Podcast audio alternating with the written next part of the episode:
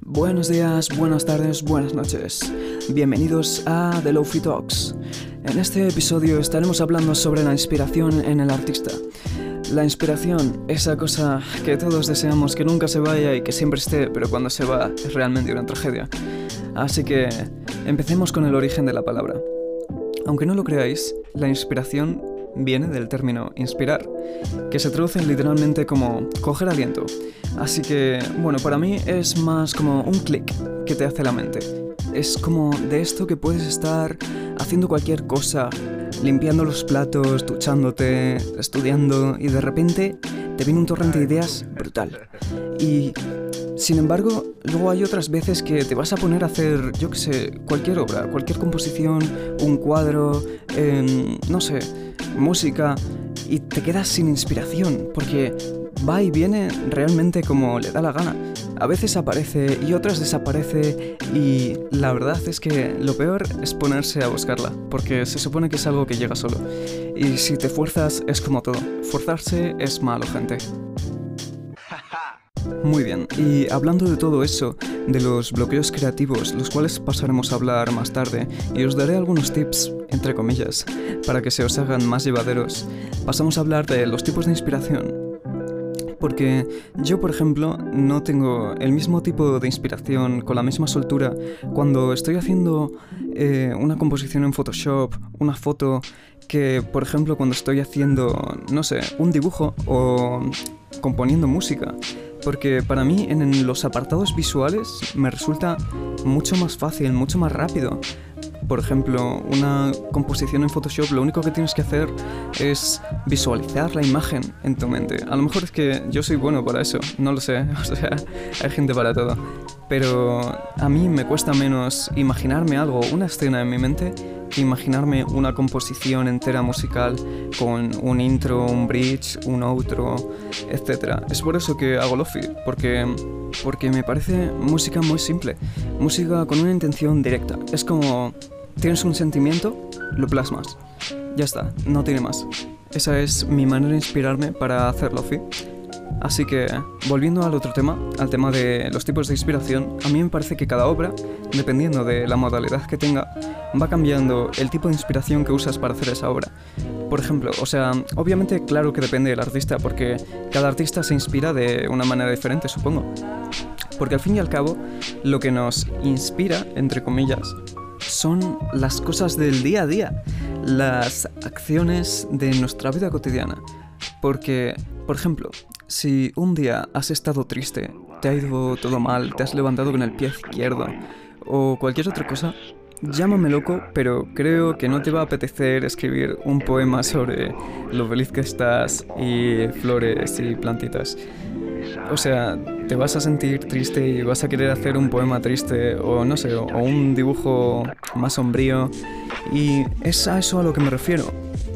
A cómo realmente el entorno que nos rodea va cambiando nuestra obra y luego todo eso hace que las personas se identifiquen más o menos con nuestra obra. Porque dime que tú nunca te has sentido identificado con la letra de una canción porque el artista ha sentido eso y tú también estás sintiendo eso y eso es lo que os hace estar en sintonía. O sea, me parece algo increíble, la verdad.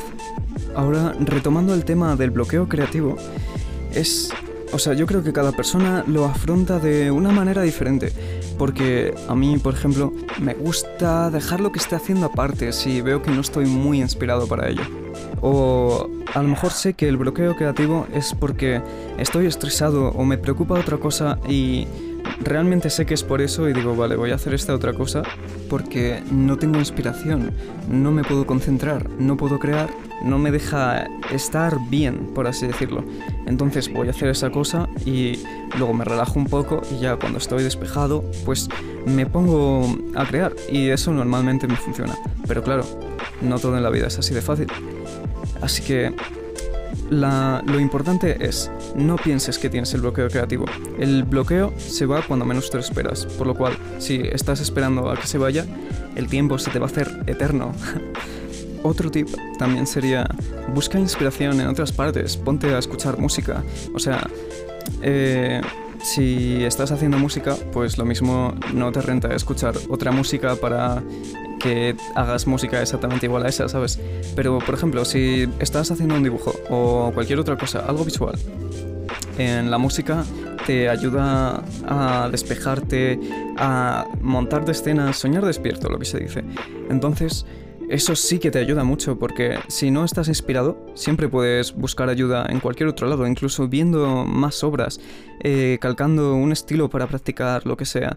Practicar también ayuda mucho. ¿Y por qué? Pues simplemente porque practicar te hace cometer errores. Y eso es lo más bonito que tiene el arte, que el error no es error, sino creatividad.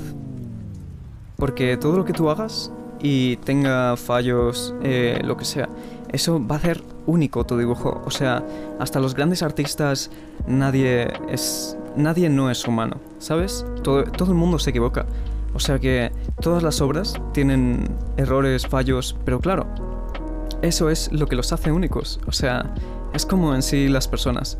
Obviamente que ninguna es perfecta, pero es lo que nos hace ser personas y eso es lo que tiene de bonito. O sea, los errores no es para enfadarse por ellos, sino para saber que eso es tu obra y es algo que has creado tú. O sea, es más, puedes coger un error y transformarlo en otra cosa, cambiar el rumbo de, de tu idea principal, puedes hacer un millón de cosas con ello.